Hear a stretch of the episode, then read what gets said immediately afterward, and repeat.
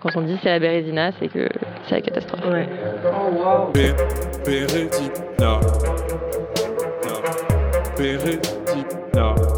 Des fois, c'est la loose. Des fois, ça marche pas. Des fois, les autres pensent que, et en fait, euh, pas du tout. Des fois, on fait genre, des fois, on fait de notre mieux. Des fois, c'est vraiment relou, et des fois, c'est pour le mieux. Dans Bérésina, on parle de contre-success story, d'histoires semées d'embûches, avec des gens qui nous racontent que parfois, ça veut pas. L'échec. Nous avons toutes et tous ça en commun. Parce qu'il est gourmand l'échec, il mord tout le monde. En public parfois, aux yeux des autres, et plus secrètement souvent comme une blessure cachée, un trébuchement honteux. Bérésina, c'est un temps pour délier les bandages et laisser enfin parler des moins bien, les presque réussis, les jamais assez. Encore au printemps 2020 là, au moment où l'on vous parle. On est sorti de chez nous, on est dehors, on peut recirculer, revoir des gens, avoir des conversations à la même table, refaire certaines choses, pas toutes encore. Et en pensant à ce qu'on vient de traverser collectivement en tant que société, une des choses qui s'est manifestée au premier plan pendant ce confinement, c'est nos rapports à la nourriture. Depuis les rayons de pâtes dévalisés, les gestes barrières entrés dans les supermarchés comme les épiceries bio, passant par les fils interminables pour l'aide alimentaire qui se sont formés en ville, jusqu'aux recettes de famille échangées sur les groupes WhatsApp, on est nombreux et nombreuses à avoir passé du temps à se demander comment faire les courses, où, quoi acheter, qu'est-ce qui est essentiel, de quoi on a besoin, de quoi on a envie, quel type de produit est accessible à qui, à quel prix et dans quelles conditions. Plus largement, ce sujet est venu rejoindre un endroit de questionnement très actif qui est celui de notre production agricole, française, de ce que l'on plante et ce que l'on répand sur les sols, de quelles mains s'en occupent et des trajets, des circuits que font ces aliments pour arriver jusqu'à nos bouches, qui ne sont pas toutes nourries par le même pain. Et dans tout ça, le pain, justement, est apparu comme un essentiel, un aliment refuge. On a vu des levains activés et poussés au sein des foyers sur les tables de cuisine. On a vu des gens pétrir, sortir les marmites en fonte pour cuire pour la première fois eux-mêmes et elles-mêmes du pain, leur pain à la maison. On a vu des gens mesurer le temps que ça prend et le savoir-faire que ça demande de faire du pain pour ses concitoyens, se demander quel type de farine il faut choisir. On a vu la farine être déclarée en rupture de stock en magasin en ce printemps 2020.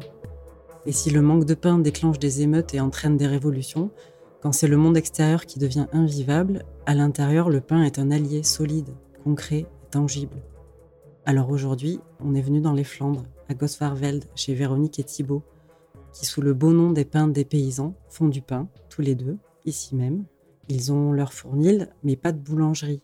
Ils vendent donc leur pain, par exemple, dans leur village, au Calibou, le café librairie boulangerie de Gosvarveld, mais aussi à Lille, à Robin des Bio, par exemple, dans plusieurs AMAP ou sur le marché de Bayeul. Véronique et Thibault font du pain biologique au levain naturel. Ils travaillent avec des blés locaux issus de semences paysannes, moulis sur meule de pierre et cuits dans un four à bois. Ils ont à cœur de penser toute la chaîne, de la terre jusqu'au pain. Et leur chemin semble une réflexion et des actions en constante évolution.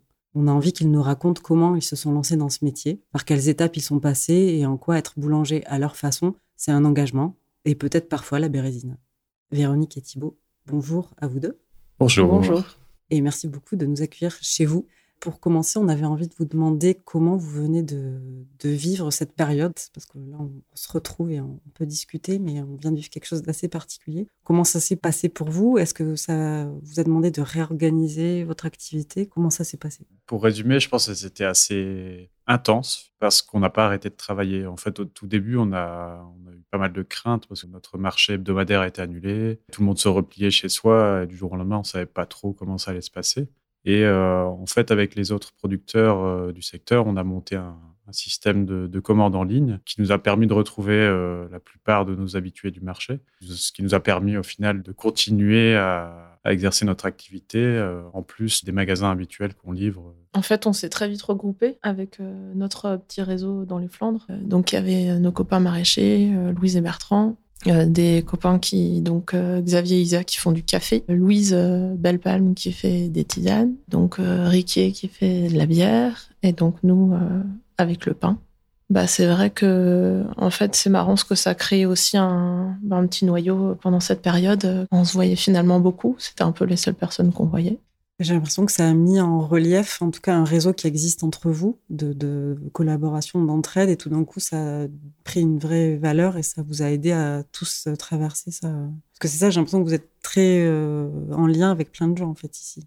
C'est vrai que soit par via le marché ou les, endroits où on vend, euh, on est toujours en lien avec eux. On a même des échanges de services. Je pense notamment aux copains maraîchers qui nous produisent du blé, euh, d'autres maraîchers qui nous font la farine. Euh, on a vraiment pas mal d'échanges tout au long de l'année. C'est ce qui a fait que monter ce système en, finalement en une semaine, ça a été possible.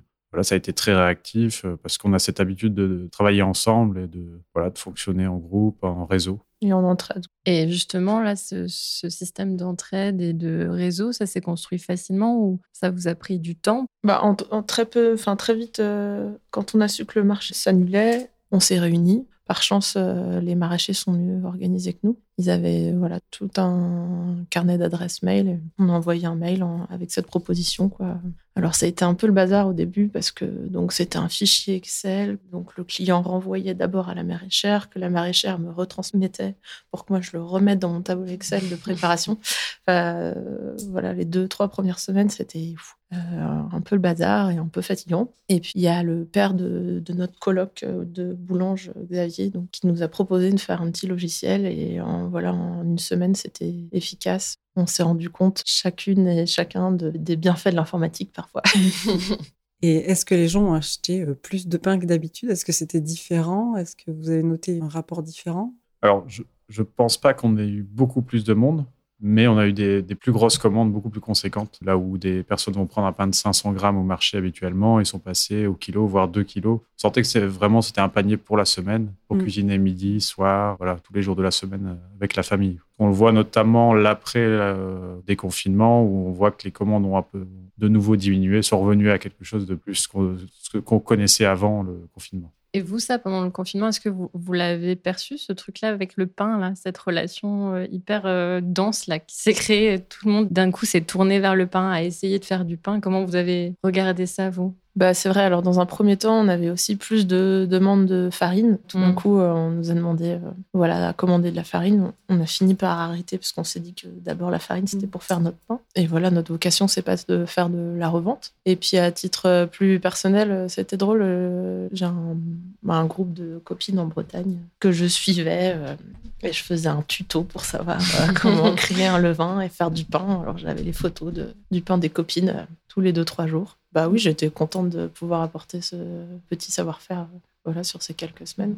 Enfin voilà, des fois quand on, est dans une activité, on, se, on est pris par le quotidien. Je ne veux pas dire qu'on oublie un peu ce qu'on fait, mais presque. Et pendant cette période de confinement, moi, ça m'a, bah, ça a été un petit, une petite pièce dans la machine. Quoi. J'ai trouvé que ça avait quand même vachement de sens ce qu'on faisait et ça m'a fait du bien en fait cette période-là où je me suis dit, bah voilà, nous, on n'a pas de problème de stock parce que tout est à portée de. Enfin, le beurre pour faire ma brioche, il est fait là, il n'y a pas de, de, stock. La farine, c'était pareil. Enfin, bah, ça faisait du bien de se dire que c'est un système qui fonctionnait, quoi. Mm. Mm. Bah, dans les faits, on a vécu un peu ce qu'on ce qu'on avait toujours imaginé autour de notre projet, quoi, cette résilience.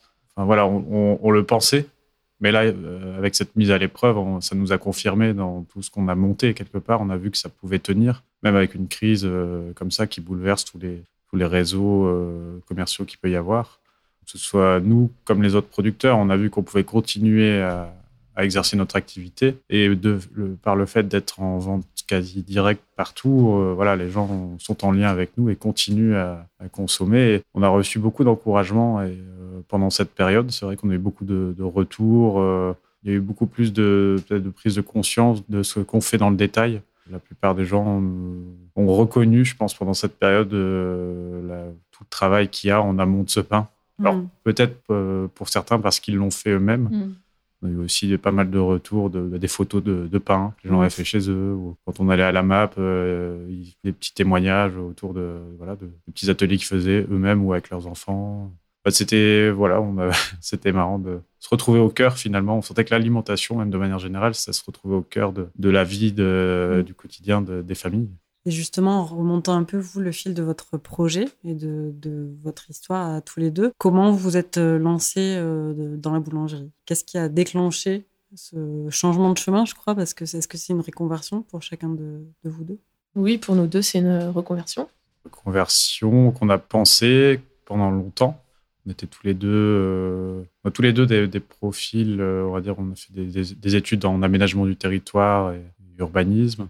On a tous les deux travaillé dans, ce secteur pendant quelques années. On a mûri l'idée de faire autre chose, alors peut-être chacun pour des raisons peut-être un petit peu différentes. Moi, en ce qui me concerne, c'était vraiment une quête de, de, sens. Alors, il y en avait dans mes activités, mais je voulais aller encore plus loin, être plus proche de la réalisation du projet, être vraiment dans le concret. Verrou, je... bah, moteur de départ. Moi, c'était être euh, vraiment actrice de, de ce en quoi je croyais. Les, donc, les années d'avant, j'ai, j'ai pas mal écrit. Enfin, c'était plus euh, voilà, de la demande de subvention, des écritures de projets, etc. Et j'avais vraiment l'impression de passer plus de temps à écrire euh, ce qui devait être que de faire. Et ouais, j'avais ouais, ce besoin de faire. Ouais, moi, je me rappelle, je me disais toujours, euh, bah, après, je ferai autre chose. Après, je mm. vais quitter cette situation pour faire autre chose. Finalement, on a choisi au bout d'un moment d'arrêter nos activités, de quitter la ville, puisqu'on habitait à Lille tous les deux. Euh, il y avait aussi ce, cette envie de euh, se retrouver dans un autre environnement, peut-être plus rural, parce qu'on l'avait connu tous les deux, l'un comme l'autre, dans nos jeunesses. Voilà, on a, on a choisi une rupture, on va dire, un peu brutale, avec notre monde de, l'époque et puis notre environnement de, travail pour aller à la découverte de différentes activités. Alors on avait peut-être tous les deux des, des, idées. Moi, moi j'étais vraiment porté sur le, tout ce qui était maraîchage et culture. Euh, c'était déjà un peu sur le pain. Bah, j'étais plus sur une idée de transformation, plus que de culture. Et puis je me disais en plus dans ce binôme, enfin là dans le binôme qu'on est en train de créer avec Thibaut, euh, si lui il est dans la culture, la transformation, ça a son sens. Bah, j'avais entendu parler du pain. Euh, voilà, ça me, j'en avais fait un peu comme ça, mais j'avais rien de très très défini euh, en tête. Euh, enfin, à la base, j'étais plus sur la transformation des, plantes, de légumes, de tout ce qui était conservation, etc. Et puis quelques mois avant qu'on arrête respectivement nos, nos boulots, j'avais vu une formation en Bretagne avec une association qui s'appelle Triptolem qui présentait différents paysans boulangers. Donc c'était un stage qui s'appelle du blé au pain, je crois. Et puis finalement, ce stage n'a pas pu se faire. Et j'ai regardé la liste des intervenants et j'ai pris mon téléphone. Et puis j'ai dit, ben voilà, euh, est-ce qu'on veut venir vous voir, euh, passer euh, un mois avec vous? Et donc, il y a un couple de boulangers qui nous a reçus en Bretagne, à Molac. C'est dans le Morbihan, près de Questembert. Et pour moi, en tout cas, ça a été un peu révélateur. Enfin, avec leur rencontre, j'avais l'impression de trouver un peu ce que je cherchais, à la fois dans leur activité, dans leur, dans leur mode de vie aussi. Mmh je pense que j'étais, enfin, bon, je parle peut-être aussi pour Thibaut, mais a posteriori, on s'est rendu compte que c'était pas que un projet professionnel qu'on cherchait, mais c'était aussi un, projet de vie. Et donc, ces deux personnes, euh, Julie et Florian, pour, enfin, je trouve que souvent, quand on a un projet ou quelque chose comme ça, on a, on a toujours des personnes un peu, euh, un peu phares, enfin, celles qui, un peu référentes. Euh, je trouve que c'est important aussi d'avoir ces, ces personnes-là. ils ont été un peu mon phare dans ce cheminement qui a duré un an et demi. Parce qu'en fait, euh, pendant une bonne année, on est parti de Lille, on avait un petit, un petit camion et on est parti en nomade comme ça euh, sur toute la France euh, à la rencontre de boulangers, un paysan boulanger principalement, et puis maraîchers, etc. Moi, j'avais encore cette idée. Toi, assez vite, le maraîchage, voilà, tu savais, tu as vu que c'était pas forcément ton, moi, j'ai quand même voulu voir à différentes échelles, que ce soit des, maraîchers euh, très peu euh, mécanisés sur des petites surfaces, des maraîchers euh, en bio, mais quand même avec des méthodes de culture assez intensives, un peu des, maraîchers qui sont un peu dans l'intermédiaire. Mais c'est vrai que dans aucun des cas, j'ai eu le déclic. À chaque fois, j'ai quand même vu la grosse difficulté d'en vivre derrière, et c'est ce qui m'a toujours fait peur, je pense. Je pense que j'avais quand même besoin d'un projet qui m'apporte une certaine sécurité rapidement. Je pense qu'il y avait peut-être aussi, comme le dit Véro, cette envie de, créer une famille inconsciente, ou consciente, je ne sais pas trop après coup, mais voilà, donc j'ai choisi petit à petit de garder le maraîchage en jardinage, en faire, enfin voilà, que le projet qu'on développe me laisse un peu de temps pour, euh, pour avoir le, temps d'exercer cette passion euh, chez moi. Peut-être qu'on peut expliquer ce que c'est un paysan boulanger? Oui, c'est vrai. Donc le paysan boulanger, en fait, il est présent euh, de la graine jusqu'au pain euh, sorti du four. Donc ils ont un statut agricole, ils n'ont pas un statut d'artisan. Donc le paysan boulanger, il travaille du blé jusqu'au pain, donc il cultive sa farine. La mouture se fait euh, souvent sur des petits moulins, des moulins artisanaux Enfin là, la plupart de ceux qu'on a vus, c'est des, moulins type astrier. C'est des petits moulins qui font voilà 3 mètres de long, euh, avec une meule de à peu près un mètre, qui permettent euh, en gros d'écouler la production sur une année et faire le, être indépendant en farine sur toute une année. On a aussi fait des, stages et des, on a connu d'autres expériences chez des boulangers euh, plus traditionnels. Euh, alors là, c'était dans l'optique de, passer le CAP, mais c'était quand même aussi pour voir à un rythme soutenu ce que ça donnait. on a vu qu'on voulait pas aller vers ça et qu'on vraiment souhaitait garder ce lien à la terre qui, pour moi, était d'autant plus porteur de sens dans le projet parce qu'on pouvait choisir la semence. Il y avait ce côté d'aussi de, cultiver de la terre en bio, euh, ce qui faisait écho à mon projet de départ. C'était ce lien-là, ce lien à la terre bah souvent les modèles de, paysans boulangers qu'on a rencontrés. Donc ils font deux à trois journées de pain par jour, euh, par semaine, deux, à, trois journées de pain par semaine. Souvent ils travaillent tôt le matin, mais ils ne travaillent pas la nuit. Donc euh, soit la vente se fait euh, bah, le lendemain, parce que le, pain finit d'être cuit à 18h et voilà, ils vont au marché le lendemain matin tôt. Ou soit la vente se fait à la ferme voilà, en fin d'après-midi. Donc la plupart n'ont pas non plus de, on va dire, de commerce. Et on travaille surtout sur la vente directe ou vente en magasin. Après, tous travaillent au four à bois. Donc euh, voilà, ils font aussi euh, leur bois. Certains faisaient leur fagot. Bah, il y a tout le, bah, toute la partie culture, après le tri du blé, toute la gestion de la mouture. Et pour certains, c'est une des activités de la, de la ferme, mais ce n'est pas toujours la seule. Il y a parfois de l'élevage mmh. ou d'autres cultures de légumes à côté. En fait, c'est une c'est d'abord une activité agricole qui a un débouché de transformation euh, qui fait qu'on appelle cette activité paysan boulanger. Et tu disais Véronique que c'est pas pour l'instant vous votre euh, cas, enfin votre modèle, mais est-ce que c'est quelque chose que vous aimeriez du coup euh, développer ou vous êtes bien déjà avec la façon dont vous fonctionnez actuellement? Bah alors en fait ouais, c'était notre projet initial d'être d'avoir ce statut agricole, d'être paysan boulanger. On a voulu s'installer dans le Nord parce que c'était un territoire qu'on connaissait, qu'on avait notre réseau, que Thibaut a sa famille ici. Je suis pas originaire d'ici, mais c'était important pour lui à cette époque-là aussi de, revenir là. Et en faisant ce choix, on a vu que c'était quand même assez compliqué euh, d'avoir des terres parce que euh, il faut savoir qu'il faut environ 15 hectares pour être paysan boulanger avec les systèmes de rotation, etc. Donc ce qui est quand même pas négligeable par ici. Bah, devant l'ampleur du projet, en fait, on, bah, c'est pas qu'on a baissé les bras, mais on, ne se sentait pas de partir dans, un, dans une longue recherche et un combat euh, là, là-dedans. On s'est dit, bah, de toute manière, on voilà, on sait pas ce qui va advenir. On commence, on commence avec ce statut de boulanger, et puis on, verra bien. On avait à peine commencé qu'on a demandé euh, bah, à ses copains maraîchers là, de, de, nous cultiver un hectare de blé. On n'avait même pas commencé, on leur a dit, allez, c'est parti. Et puis en fait, bah, pour l'instant, ça nous convient parce qu'on est aussi sur euh, d'autres projets. C'est-à-dire qu'on a eu le projet de construire une maison. On, vient enfin, on a une petite fille. Donc pour l'instant, on a pas mal d'activités euh, en plus du pain. Après, euh, on, voilà, on se ferme pas non plus cette porte. On se dit que s'il y a une opportunité qui arrive, qui s'ouvre ou quoi, on n'est pas contre. Quoi. Enfin, mais voilà, pour l'instant, c'est pas ça qui s'est profilé à nous.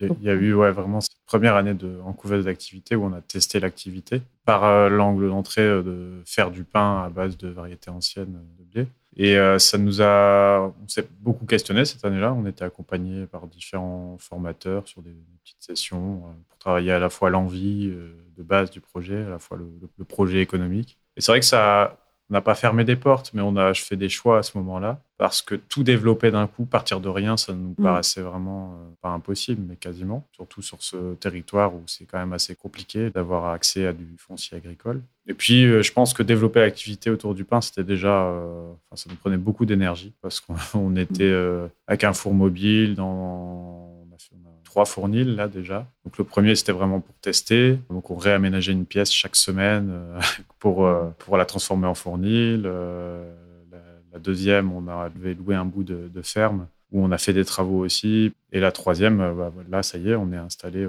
depuis trois ans maintenant au café librairie boulangerie. Mais c'est vrai que toutes ces étapes ça a été quand même beaucoup beaucoup beaucoup mm. d'énergie, beaucoup de doutes. C'est à un moment donné aussi, on est parti sur une idée de tester.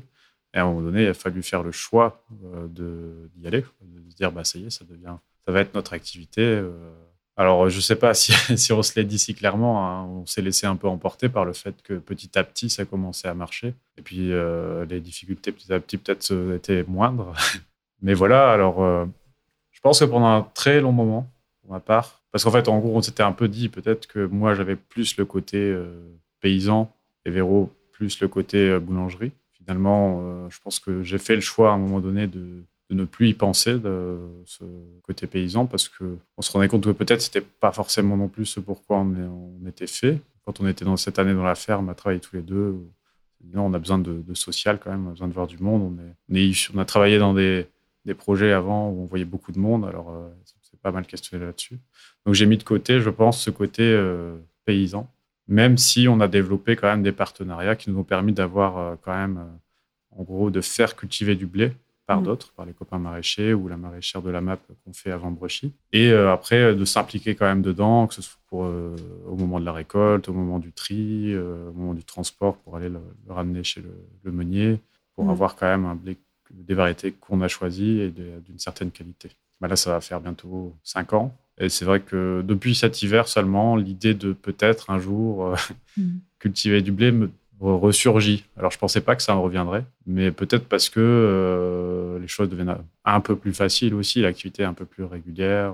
Euh, il y a des choses qui se mettent en place. Euh, et puis, on a beaucoup de gens autour de nous qui, ont, ou qui s'installent, que ce soit en élevage de, brebis, dans du houblon, dans du maraîchage. Sur les cinq dernières années, il y a eu vraiment plusieurs porteurs de projets comme ça. Alors, tous ont le même problème, on la, de la quête du foncier. certains y arrivent en partie, c'est jamais. voilà ça se fait toujours par bout. Alors peut-être ça nous montre que c'est possible aussi par étapes. Voilà, ça ressurgit. Je ne sais pas ce que ça donnera, mais aujourd'hui, ça, ça me revient en tête. Justement, moi je me demande, là tu parles d'étapes, et puis tout à l'heure tu parlais de déclic, euh, de sécurité, et euh, ces moments-là où vous construisez vraiment, enfin même pas, vous êtes avant la construction, vous êtes à la recherche, qu'est-ce qui se passe dans vos têtes? C'est quoi vos peurs à ce moment-là? Euh, Est-ce que vous aviez peur déjà? Parce que c'est quand même quelque chose de, de changer de vie. Moi, j'entends beaucoup autour de moi des gens qui disent ah oui, comme tu disais, un jour. Mm. Mais après, quand on prend la décision de se mettre là-dedans, il n'y a pas trop de chemin arrière. quoi. Qu'est-ce que, qu'est-ce que vous aviez en tête à ces moments-là? Alors, euh, je pense que ça n'a pas été sur la même euh, temporalité euh, pour Thibaut et pour moi. Euh, moi, je sais que le moment où j'ai bah, quitté mon travail, enfin, on a tout quitté, quoi, notre appartement, notre colocation, mon travail. Enfin, moi, j'avais déjà fait une première étape de quitter ma région, ma famille, mes amis. Je suis venue euh, dans le Nord parce que j'ai rencontré Thibaut et puis parce que j'ai été aussi d'accord pour changer de région. Mmh. Voilà, j'ai fait une première étape d'avoir un peu quitté mes racines, entre guillemets. Et donc la deuxième étape euh, de voilà de quitter mon, travail euh, à Roubaix, de, de, quitter cette colocation, bah de quitter euh, voilà toute cette vie.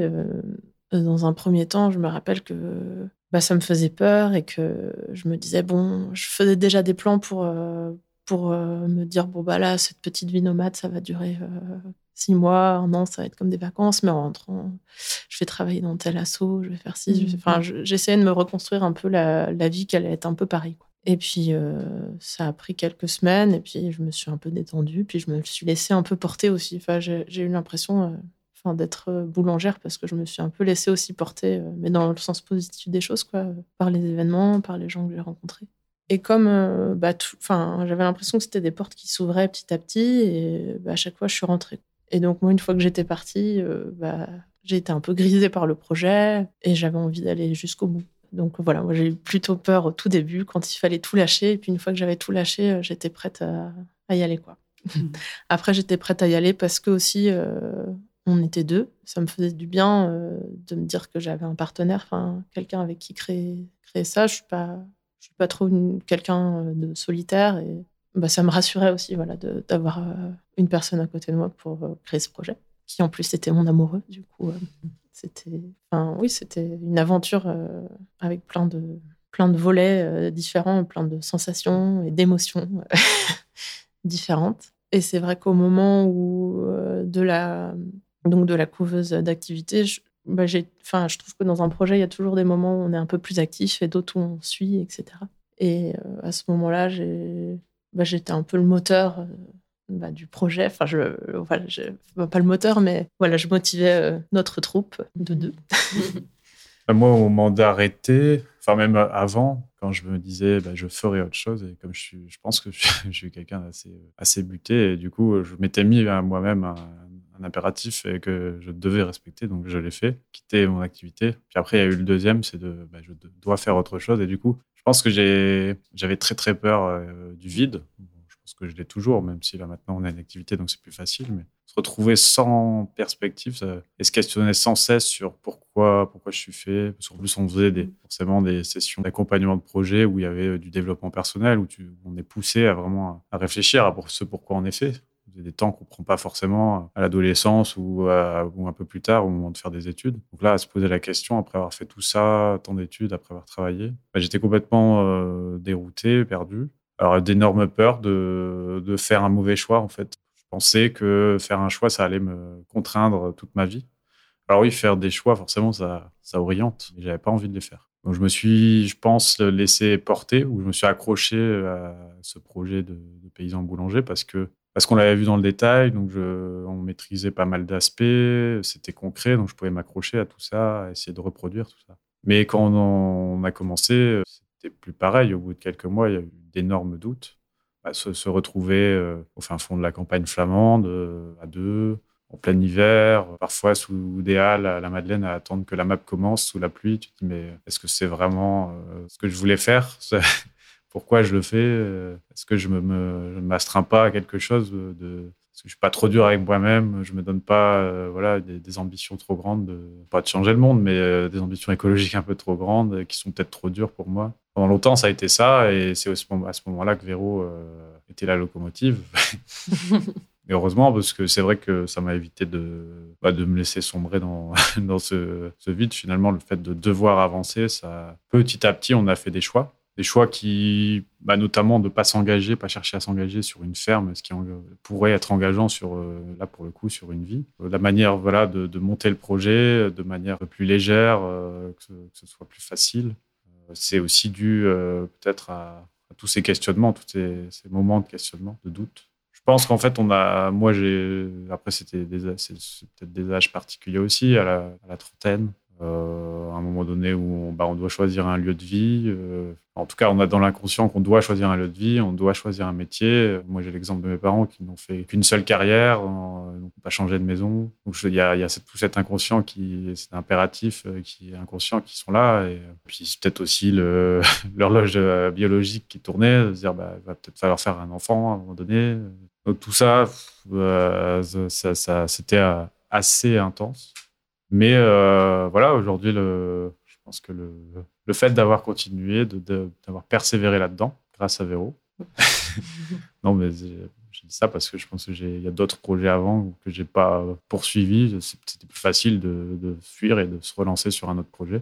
Euh, bah voilà, ça m'a permis de, de, grandir intérieurement en, par du concret, mais le fait de faire des choix et de faire des choix, ça m'a fait vraiment avancer. Et c'est quoi justement le premier gros choix que vous, avez dû faire dans ce, au moment où, après l'année et demie, vous dites, OK, c'est ça le projet, on se lance? Est-ce que c'est de dire, oui, il faut qu'on passe le CAP ou est-ce que c'est d'emprunter de l'argent? Je sais pas. Est-ce que c'est quoi le premier gros truc que vous dites, OK, si on fait ça, c'est qu'on y va et on s'engage euh, vraiment?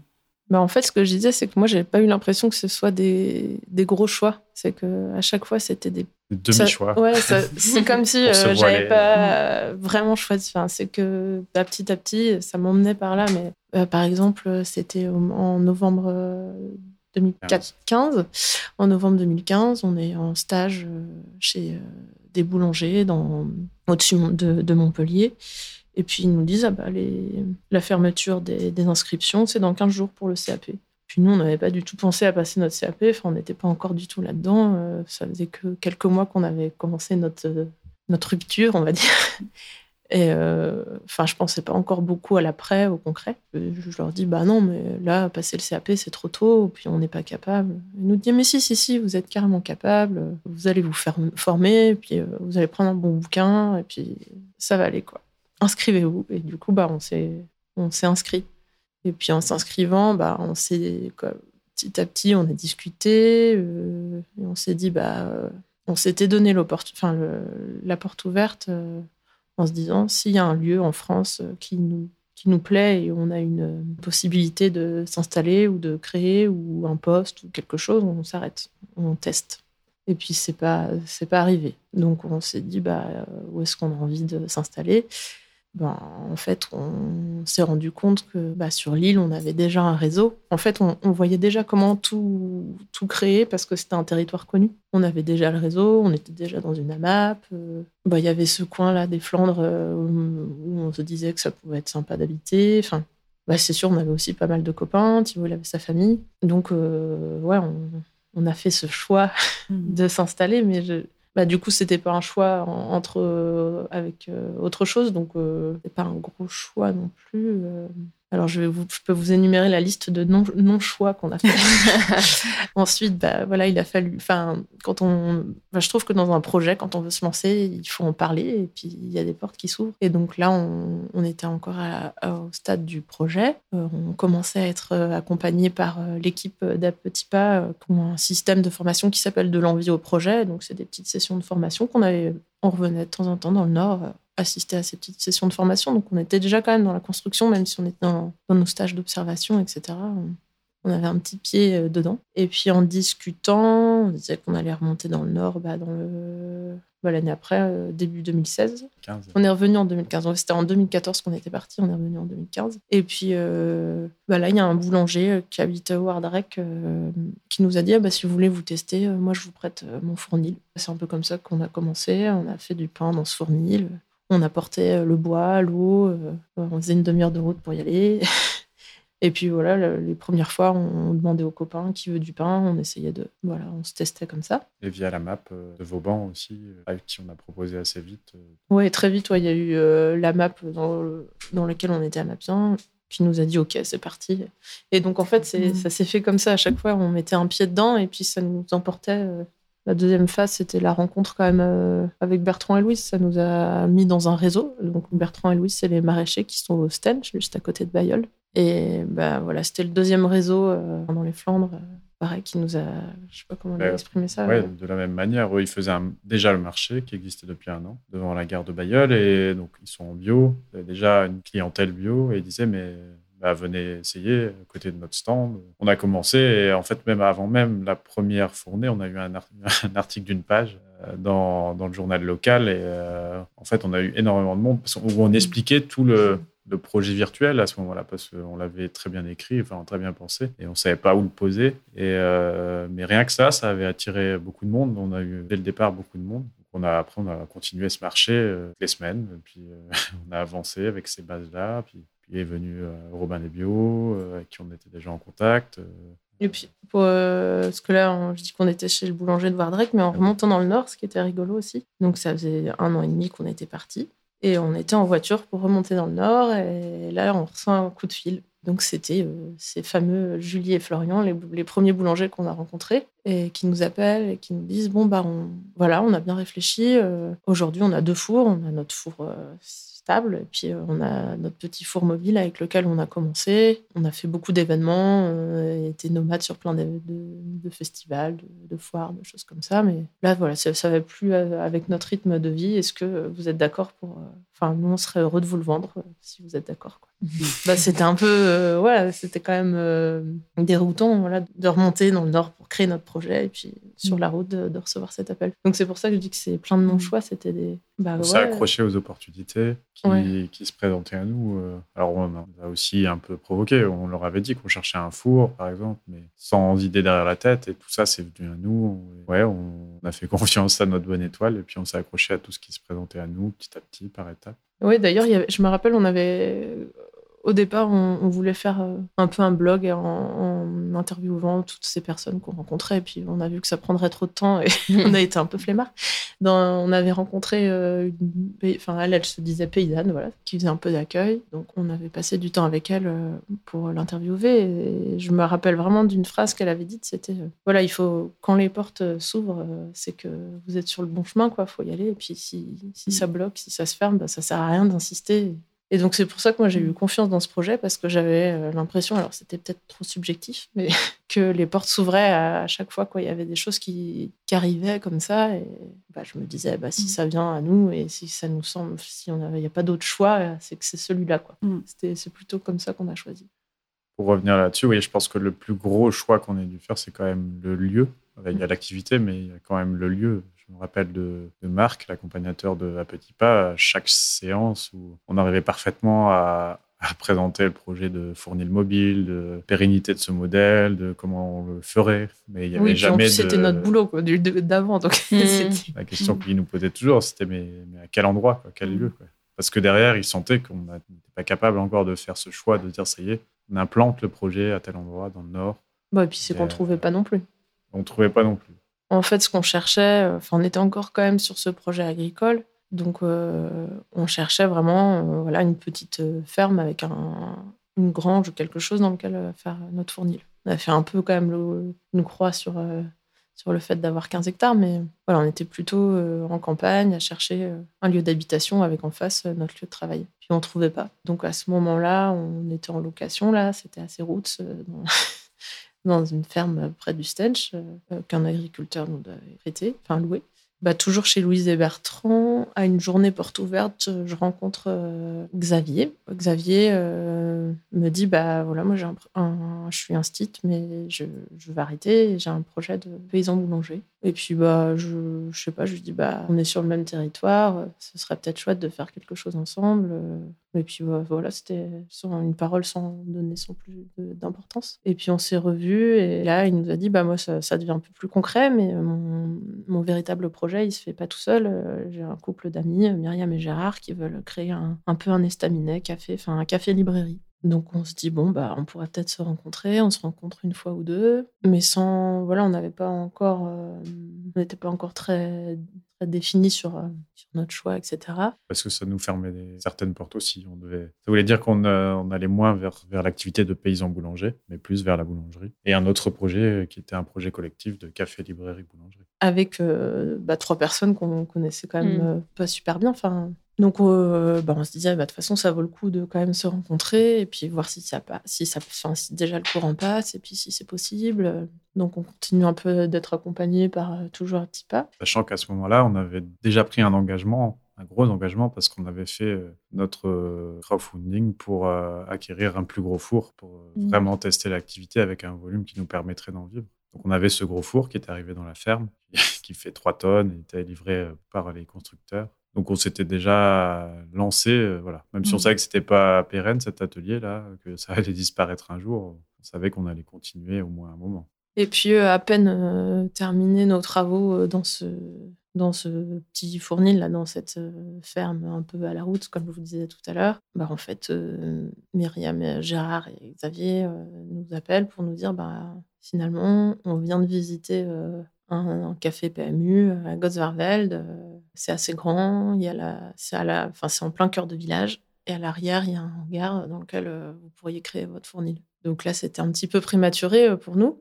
Mmh. Et euh, on venait voilà, à peine de finir les travaux. Il fallait déjà qu'on se projette dans quelque chose d'autre. Et puis, il fallait qu'on donne une réponse assez rapidement. Là, c'était, oui, c'était peut-être ça le plus gros choix quand même, j'ai l'impression. Parce que la fois, ça nous, bah, on faisait une croix sur ce qu'on avait imaginé, c'est-à-dire ce lieu d'habitation avec euh, notre euh, lieu de travail sur le.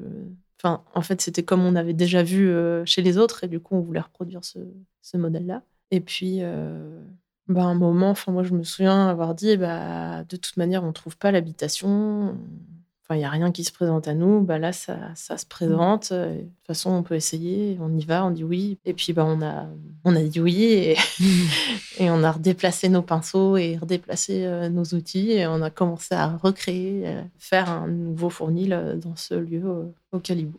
Et est-ce que, parce qu'on n'a pas encore parlé trop de ça, mais il y a eu aussi, j'imagine, toute une phase d'expérimentation pour faire votre pain, enfin vos pains, parce que vous en faites plusieurs, mais est-ce qu'il a fallu beaucoup euh, tester des choses Est-ce qu'il faut rater beaucoup de pain pour arriver à faire son pain? Bah, C'est vrai que on a un peu foncé, parce que même quand on a passé le CAP, on était... Euh, pas dire qu'on savait à peine faire du pain, mais on n'est pas du tout pro. Et l'épreuve du CAP, c'était, on est sorti de là, on était mais crevé, alors qu'on voyait les, autres qui étaient en formation depuis deux ans. Eux, ils avaient 10 ans de moins que nous. qui avaient le temps de prendre une pause de midi, tout ça, alors que nous, on n'avait pas une minute et que la quantité était ridicule par rapport à ce qu'on, doit faire quand on travaille en boulangerie. Et après, bah, quand on s'est lancé, c'était un peu pareil parce que on faisait le marché.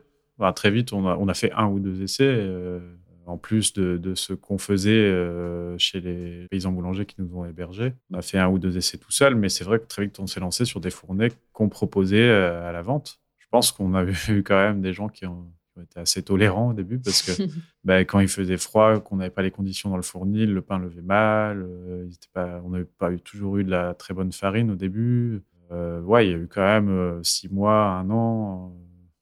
au moins un an, on va dire, avant d'être régulier.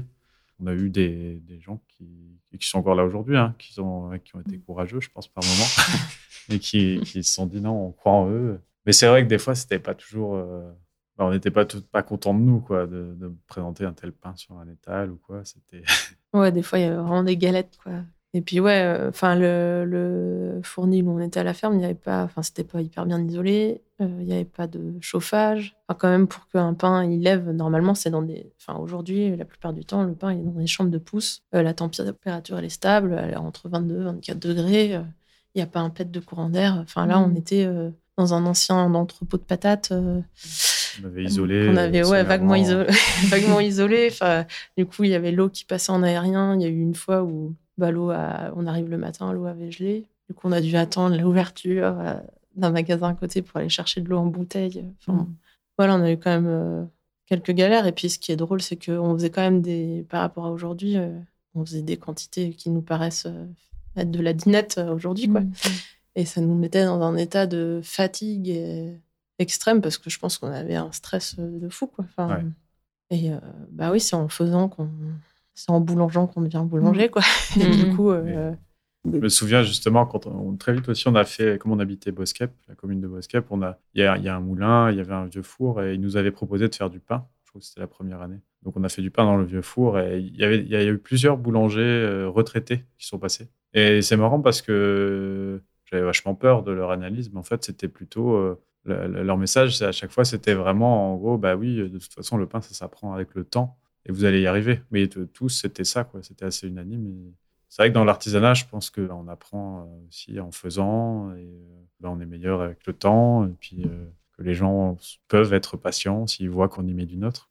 Après, quand même, là où on avait gagné des points, entre guillemets, c'est que le fait d'avoir rencontré beaucoup de boulangers, c'est vrai qu'aujourd'hui, on, a, on quand même, on a accueilli quelques stagiaires c'est à chaque fois le conseil que je donne, c'est de voir le plus de monde possible en fait. Que ça, ça nous a bah, montré différentes méthodes de travail, euh, des, outils de travail aussi, et euh, on n'est pas parti de zéro quoi. On a pris ça à un tel, un tableau de calcul à l'autre, une recette à celui-ci. Ce qui fait qu'on n'a pas. Enfin, notre pain, en fait, d'ailleurs, c'est aussi pour ça que c'est les pains des paysans. Il y a une notion de chemin aussi, de, ouais, enfin, le pain, il résulte un peu aussi de ce voyage qu'on a fait pendant un an et demi. Quoi. C'est, le c'est le pain de tous ces gens qu'on a rencontrés. Et après, quand il y a eu l'optique du CAP, on a fait aussi des stages. On est revenu bah, dans mon village d'enfance, à Norpen, où on a fait un stage en boulangerie euh, conventionnelle. Où, là, oui, des fois, on commençait à minuit, on terminait à 8 h du matin, 9 h. On a vu ce que c'était euh, de faire tous les jours et d'être mmh. euh, complet décalage. En fait, tous ces passages-là, ça permet aussi de faire des choix, justement. Je me dis, bah ça, mm. ça c'est une bonne idée. Alors ça, non, ça, je veux vraiment pas faire mm. ça. Mm. Moi, je savais que travailler euh, la nuit, faire minuit, 7 euh, heures du matin, enfin, 8 heures, j'y arrivais pas, quoi. On était trop en décalage. C'est vraiment une sacrée vie. Enfin, ces boulangeries-là, c'est des personnes qui sont consacrées complètement à leur travail, quoi, et qui n'ont pas de vie euh, à côté. Par rapport à ces choix-là, justement, comment vous êtes organisés maintenant tous les deux? Est-ce que vous êtes en relais? Est-ce que vous travaillez toujours à deux en même temps? Comment bah, du départ, euh, on nous avait conseillé d'ailleurs, c'était Didier, le dernier jour on était chez eux, et on nous avait vraiment conseillé, surtout dans un projet en couple, bah, d'avoir vraiment son, secteur d'activité dont on est responsable pour éviter de trop être tout le temps ensemble et de ne pas avoir finalement de responsabilité que de se taper dessus à la fin. Mais comme on est parti sur l'activité paysan-boulanger, il y avait quand même le côté paysan, le côté euh, boulangerie. Donc moi, je suis plutôt en amont sur tout ce qui est approvisionnement, que ce soit le travail autour du blé, mais aussi tout ce qui ce qu'on met dans le pain. Véro, c'était c'est plus tout ce qui est euh, débouché. Bah, c'est toi qui as petit à petit contacté les AMAP, les différents restaurants avec qui on travaille. Ouais, aujourd'hui, maintenant, c'est très. Euh, c'est du travail euh, à, la, tâche, quoi. Enfin, maintenant, pour faire du pain, il faut pétrir. Après, il faut diviser, il faut façonner faut après le cuire et puis après il faut le ranger, le mettre dans des caisses pour euh, différentes commandes, etc. Et donc là aussi, chacun a ses tâches euh, bien déterminées. Euh. Et en fait, ça facilite quand même, ça, ça, peut, ça peut faire peur un peu de se dire d'être monotâche, mais enfin, pas monotâche, mais d'avoir vraiment une attribution. mais ça facilite grandement le travail. Enfin, je vous racontais voilà les débuts où on était super fatigué, super stressé. Bah aujourd'hui en fait on se parle plus quoi. Je, on sait exactement ce qui se passe à telle heure. On parle, on parle d'autre chose. en travaillant, on arrive à discuter euh, justement de tout en, faisant notre, notre fournée. Alors que oui, les débuts, euh, c'était. Enfin, moi, j'ai des souvenirs de. Bah oui, on s'engueulait pas mal. Quoi, t'as pas fait comme si, si il fallait faire ça. Enfin, ouais, on. on, était, on était crispés. Ouais. ouais, on était bien crispés. Oui, bah maintenant c'est beaucoup plus fluide. Et physiquement, du coup, ça, ça va? Ah bah, C'est vrai qu'il y a la répartition des tâches, c'est aussi un peu dû dire, au niveau physique ce que ça représente. Notamment tout ce qui est pétrissage. au début, on l'a fait pendant deux ans, jusqu'à arriver au Calibou. Donc pendant deux ans, on l'a fait à la main. On faisait tous les deux. Puis après, bah, tu as commencé à avoir mal au dos. Je le faisais tout seul. Et puis les quantités ont augmenté, donc j'ai commencé aussi à avoir euh, un peu de tendinite parce qu'en plus on avait commencé des travaux en parallèle, donc ça, ne fait pas bon ménage tout ça. Et donc après, le fait de s'associer avec Xavier, qui lui se lançait tout seul, il avait dit non, moi je prends un pétrin. Et donc ça, ça nous a révolutionné le, la chose. Quoi. Et donc aujourd'hui, moi je, je, me lève plus tôt. Euh, aussi parce qu'on a un enfant maintenant, donc on a réorganisé notre temps de travail. Oui, avant on commençait tout le temps ensemble et. Ouais.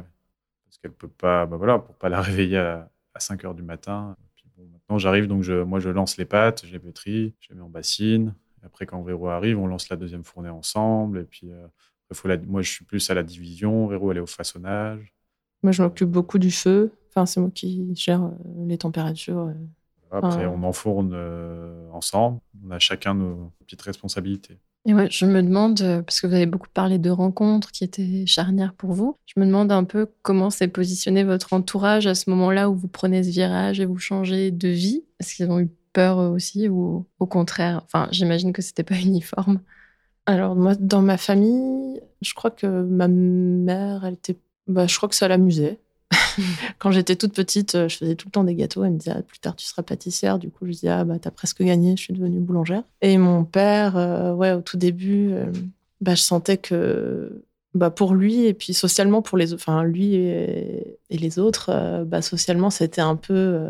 Enfin, souvent, il, il tournait ça un peu sous la blague, mais il disait bah oui, voilà, c'est ma fille. Bon, elle a fait euh, cinq années d'études. Bon, bah tant pis hein, pour finir boulangère. Euh, mais mm. voilà, l'université mène à tout. Enfin, voilà, il avait un peu besoin de dire que quand même mm. j'avais été euh, cinq ans d'études quand même. voilà. Et moi-même aussi, hein, je pense que parfois j'avais besoin de dire. Enfin, c'est très nul, mais ouais, je, bah, des fois, j'assumais pas complètement de dire voilà, qu'est-ce que tu fais dans la vie? Bah, je suis boulangère. Maintenant, ça y est, j'y arrive. Parce que qu'est-ce que ça te, ça te renvoyait à quoi, ça? Bah, parce que euh, j'avais peur qu'on ait l'image euh, de moi avec un gros chignon et du mascara bleu en train de dire et avec ceci.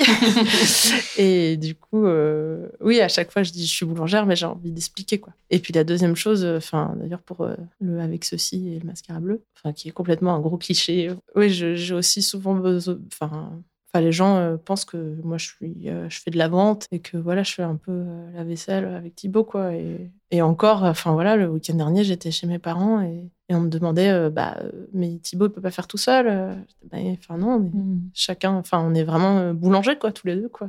Et ça, ouais, c'était la deuxième justification, quoi, de dire que voilà, j'étais vraiment boulangère. Enfin, je faisais vraiment le pain, quoi. Mmh, mmh.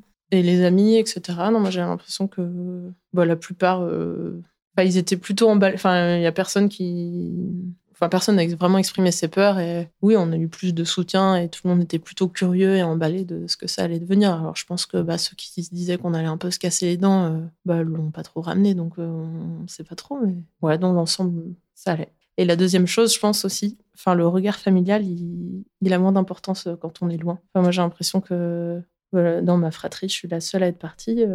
Et je vois d'autres euh, qui, enfin, notamment ma sœur, qui est en train de mettre en place son projet. Et, bah, des fois, on se sent plus libre aussi euh, bah, de ce regard familial qui peut être très bienveillant. Mais voilà, je pense que ça m'a aidé aussi d'être loin pour vivre vraiment ce que j'avais envie de faire. Bah, c'est vrai que moi, j'ai eu, bah, j'ai, eu beaucoup de mal avec le, regard des gens et la perception que je, je, pouvais en avoir aussi. Je ne sais pas si c'était toujours bien fondé, mais j'ai eu beaucoup de mal au début bah, on est parti en gros du nord un an et quelques. Mais je pense que pour beaucoup, c'était un voyage comme on avait déjà fait d'ailleurs, et puis qu'on allait revenir et puis retrouver un, autre métier. Euh, voilà. Je me souviens encore quand j'ai dit bah, on, va, faire du pain, on va être boulanger. Je revois encore les yeux d'un copain et dit pourquoi?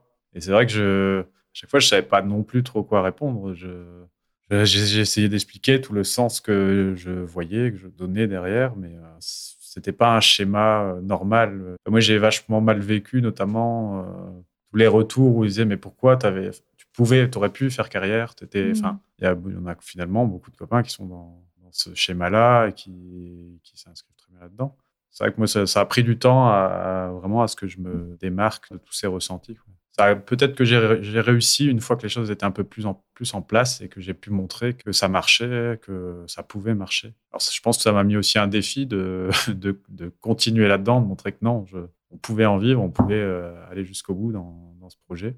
Après, d'un point de vue familial, dans, dans, mon cercle proche, on va dire parents et sœurs, ça a été un peu plus facile, peut-être aussi parce que bah, j'avais déjà des sœurs qui sont dans le spectacle, que notre mère a toujours voulu euh, nous laisser faire ce qu'on a envie. Alors notre père, bien sûr, c'est l'exprimait pas, mais je sais qu'il aurait aimé. Surtout, j'étais le seul à avoir poursuivi après les études, à être dans un schéma classique et à commencer à réussir, on va dire, dans son schéma de réussite. Donc je, pense que ça a dû le décevoir quelque part, et ça, ça a peut-être été un peu dur. Mais il il ne l'a pas exprimé, on va dire. Mm. C'était encore que du, ressenti. Mais la famille un peu plus éloignée, on va dire oncle et tante, qui sont vraiment. Alors, ils ne comprenaient pas. Hein. Je me rappelle, j'ai un oncle ingénieur, euh, maintenant retraité, dont les enfants sont ingénieurs aussi. Et voilà, il fallait. Je pense pas qu'il ait compris et qu'il comprenne euh, ce choix de ne pas aller justement vers une carrière et de de choisir autre chose, de choisir la difficulté aussi. C'était les, mots d'un copain qui disait euh, Je ne comprends pas pourquoi il y a des gens. Alors, c'était un message qui, qui m'adressait, mais mmh. pourquoi il y a des gens qui choisissent la difficulté alors que tout était là pour réussir? Bah, Tout ça, ça, ça me travaillait beaucoup, surtout c'était au moment de, où j'avais des doutes sur l'activité. Et puis, euh, puis petit à petit, bah, je pense que j'ai appris à faire avec. Et c'est vrai qu'aujourd'hui, j'ai aucun mal, euh, même des fois quand j'ai pas le courage, à dire que oui, je suis boulanger et pas expliquer derrière que boulanger comme ci, comme ça, euh, que j'ai fait des études, que en fait, ça me dérange plus. Mais je pense aussi parce qu'on a plus de reconnaissance autour, qu'on est maintenant des habitués, on est connus. Donc on existe aux yeux de, des gens autrement. Je me souviens des premiers marchés, c'est vrai que en fait je sentais la différence de regard de certaines personnes par rapport à mon activité d'avant où j'avais. Bah, c'est moi qui pilotais les, projets, je travaillais avec des élus, des habitants, mais j'étais quelque part à la, à la baguette. Là, je me retrouvais. Euh, à la baguette. mais euh, je me retrouvais derrière le stand où les gens euh, choisissent leur pain et puis ils me donnent des sous et puis c'est tout. Et puis je voyais pas la reconnaissance que je pouvais tirer de, de ça. Alors elle est venue autrement. Alors en travaillant euh, en AMAP notamment, en travaillant avec des structures comme Romain Desbio qui recherchent, qui vont plus loin que simplement acheter un produit, euh, qui cherchent aussi un producteur, un projet derrière. Voilà, mmh. des, endroits où on puisse être vu, visible et que tout notre travail euh, soit visible. Et puis avec le temps aussi, je trouve que, enfin là tu parles du marché, mais c'est vrai que qui est quand même chouette dans cette clientèle de marché, c'est que c'est des gens qui nous suivent euh, depuis les débuts. Et c'est sûr qu'au départ, ben, voilà, on vient juste acheter du pain, on donne des sous. Mais euh, au bout de cinq ans, ben, on se connaît réellement. Et puis, euh, ben, on connaît un peu les vies de chacun et ils connaissent notre vie aussi. Quoi. Et, ils ont complètement, enfin d'ailleurs, je sais pas pourquoi tu rigoles, mais à quoi tu penses. Mais oui, ils ont suivi. Enfin, ouais, ils nous suivent depuis le mm. début et c'est aussi une belle aventure. Quoi. Enfin, c'est... Et il y a aussi une reconnaissance, une reconnaissance de ces personnes-là c'est vrai qu'on, je rigole parce que bah, c'est vrai quand on voit Monsieur Intel, Madame Intel, ou quand il nous appelle, on dit ah c'est Monsieur Intel, il va prendre tel pain, puis il va être comme ci, il va être comme ça, mmh. et puis ou alors on, bah, oui c'est des gens qu'on voit toutes les semaines dans l'année, une fois par semaine. pas tout le monde, mais beaucoup. Euh, on a un bout de vie, à chaque fois on échange un bout de vie, que ce soit de notre vie ou de la leur, et puis euh, on vit avec eux là depuis cinq ans. C'est intéressant comme rôle, comme place, c'est unique parce que des fois on a des, échanges avec des gens qu'on finalement on connaît peu, mais qui sont assez intimes sur leur vie, parce que on, on sait que c'est une fois par semaine, c'est une séance comme ça de cinq minutes. Euh, pour certains, ça c'est pas plaisant. On prend peut-être un peu trop de temps avant de le pain à discuter, mais ça fait partie de notre activité. Quoi. Si on juste là pour, euh, pour échanger l'argent, ça, ça n'irait pas. ça n'irait pas. Et vous avez quel rapport euh, chacun au fait d'échouer? Bah, Moi, c'est clair. Je en fait, je suis vraiment intransigeant avec moi-même. Je, je, pense que ça, vient de mon éducation. On va dire peut-être plus des grands-parents, quoi, encore, quoi, parce que je vois comment était mon grand-père, mais je pense que je suis exactement pareil. J'accepte pas l'échec. Euh, pour moi, à chaque fois, quand j'ai commencé quelque chose, c'est un défi d'y arriver et euh, je vais tout faire, quitte à ce que ça dure des années pour que, que ça réussisse, en fait. C'est pas évident pas évident pour mon entourage non plus, je pense. Ça peut être fatigant, mais c'est pas évident pour moi-même non plus. Hein. Parce que qu'est-ce qui, enfin, qu'est-ce qui cristallise, qu'est-ce qui se cristallise dans l'échec qui serait aussi insupportable pour toi? Je sais pas trop. Euh, je sais pas trop pourquoi je n'accepte pas du tout. Hein, je... Et ce serait quoi peut-être déjà un échec pour toi Parce que mais c'est pas d'arriver à ses fins, euh, ouais, par arriver, je sais pas, se mettre un objectif et pas y arriver complètement. En fait. Mm. Pas y arriver complètement, c'est un échec pour moi. En fait, mm. il est, je suis très vite dans l'échec finalement parce que la vie n'est jamais complètement celle euh, mm. qu'on a. Peut-être je, je, suis de plus en plus tolérant là-dessus, avec grâce à ma compagnon. Euh, bah moi, je suis, je me rappelle, euh, on faisait une formation avec de l'envie au projet. Donc pendant cette formation, on avait souvent soit euh, l'accompagnement de projets très concrets, et puis l'accompagnement un peu plus, euh, comme a dit Thibaut tout à l'heure, développement personnel. Et puis dire, mais toi, avec les gens, les gens comme ça, c'est difficile de voir le, bien du moins bien, vous êtes chiants, les, les optimistes, quoi. vous savez pas trop. Euh. Et ouais, je crois que j'ai. Enfin, j'ai une forme d'optimisme. Après, je dis pas du tout que j'ai jamais de coups de mou, ou des choses comme ça, mais que je, pour moi, l'échec, il enfin, n'y a pas d'échec, en fait, c'est que des expériences. Et même euh, quand Timo avait des doutes, etc., bah, je disais, bah, on essaye, et puis euh, bah, si, si c'est pas ça, euh, on change, et puis on trouvera, et puis c'est pas grave. Hein. Et puis on sortira plus fort de ce truc-là. Enfin, c'est pas...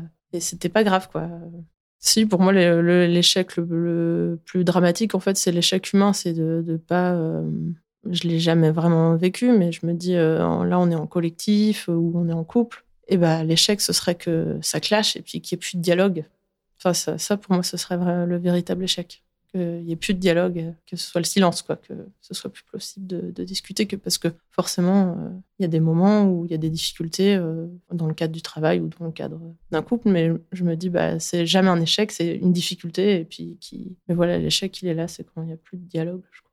Et justement, quand vous avez un petit coup de mou et que c'est un peu la bérésina, qu'est-ce qui vous fait du bien ou qui vous redonne de l'énergie?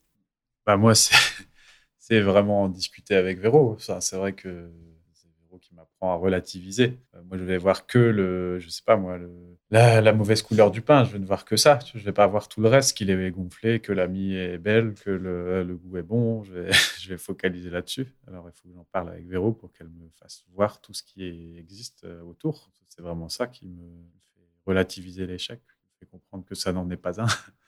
Euh, bah moi, quand j'ai un coup de mou, qu'est-ce que je fais? Bah, souvent, je pleure un bon coup. Mhm.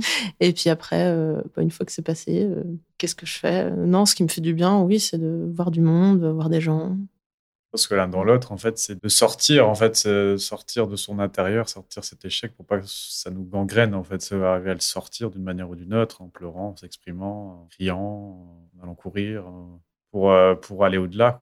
Ouais, puis de continuer à, bah, en fait, de continuer à pédaler, quoi. Enfin, de bah, je, trouve qu'en fait, quand on enfin, c'est bien hein, parfois de s'arrêter pour regarder, observer, c'est important, mais, mais bah, quand on sait pas, euh, vaut mieux continuer, quoi. Vaut mieux marcher, puis c'est en marchant que ça, bah, que ça s'éclaire, quoi. Mais euh, de tout arrêter et puis s'observer, euh, c'est voilà, c'est important quelques instants, mais je pense pas que bah, qu'on en tire beaucoup de beaucoup de profit. Enfin, là, clairement, c'est ce qu'on a fait. Enfin, voilà, il y a eu des échecs, il y a eu des difficultés, on a continué d'avancer, et puis ça s'affine et ça s'améliore bah, dans ce genre de projet, il bah, faut, faut, se dire qu'on va les rencontrer, les, les échecs. Il faut accepter qu'il y en aura. Je n'ai pas à ma connaissance des gens qui n'en aient pas rencontré. Ça fait partie en fait de, ces projets, de, de, ces démarches, de tout changer dans sa vie. Bah, si on fait tout ça, euh, c'est peut-être pour éviter un, plus grand, plus grand échec avec soi-même. Hein. C'est pour éviter de se retrouver dans, le néant. C'est pour essayer d'avancer, de faire quelque chose. Et puis, pas se retrouver complètement euh, attendre, attendre et laisser euh, ses espérances d'après, d'autres choses euh, en suspens comme ça. Ben moi, dans ma chambre, pendant, dans ma chambre d'adolescente, c'est toujours noté, mais c'est. alors, il y a deux trucs, c'est marqué en grand. C'est un, homme devient vieux quand ses regrets prennent la part de ses rêves. Alors, c'est de quelqu'un, mais je peux pas veux dire qui c'est. Et la deuxième, c'est. bon, je sais plus, mais je vous fais pas la deuxième. J'ai, euh, à imaginer. Ouais, euh, enfin, en gros, c'est en marchant qu'on réalise ses rêves, et c'est pas en rêvant, quoi. donc, euh, mettez-vous en marche. Quoi. Oh. donc, pas n'importe quelle marche. Attention là. ouais. ben, merci beaucoup. Merci à vous deux.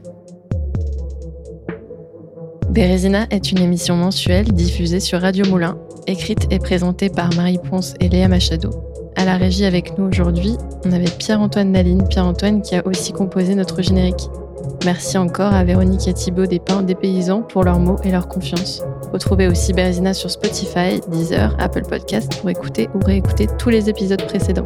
Merci pour votre écoute et à très vite.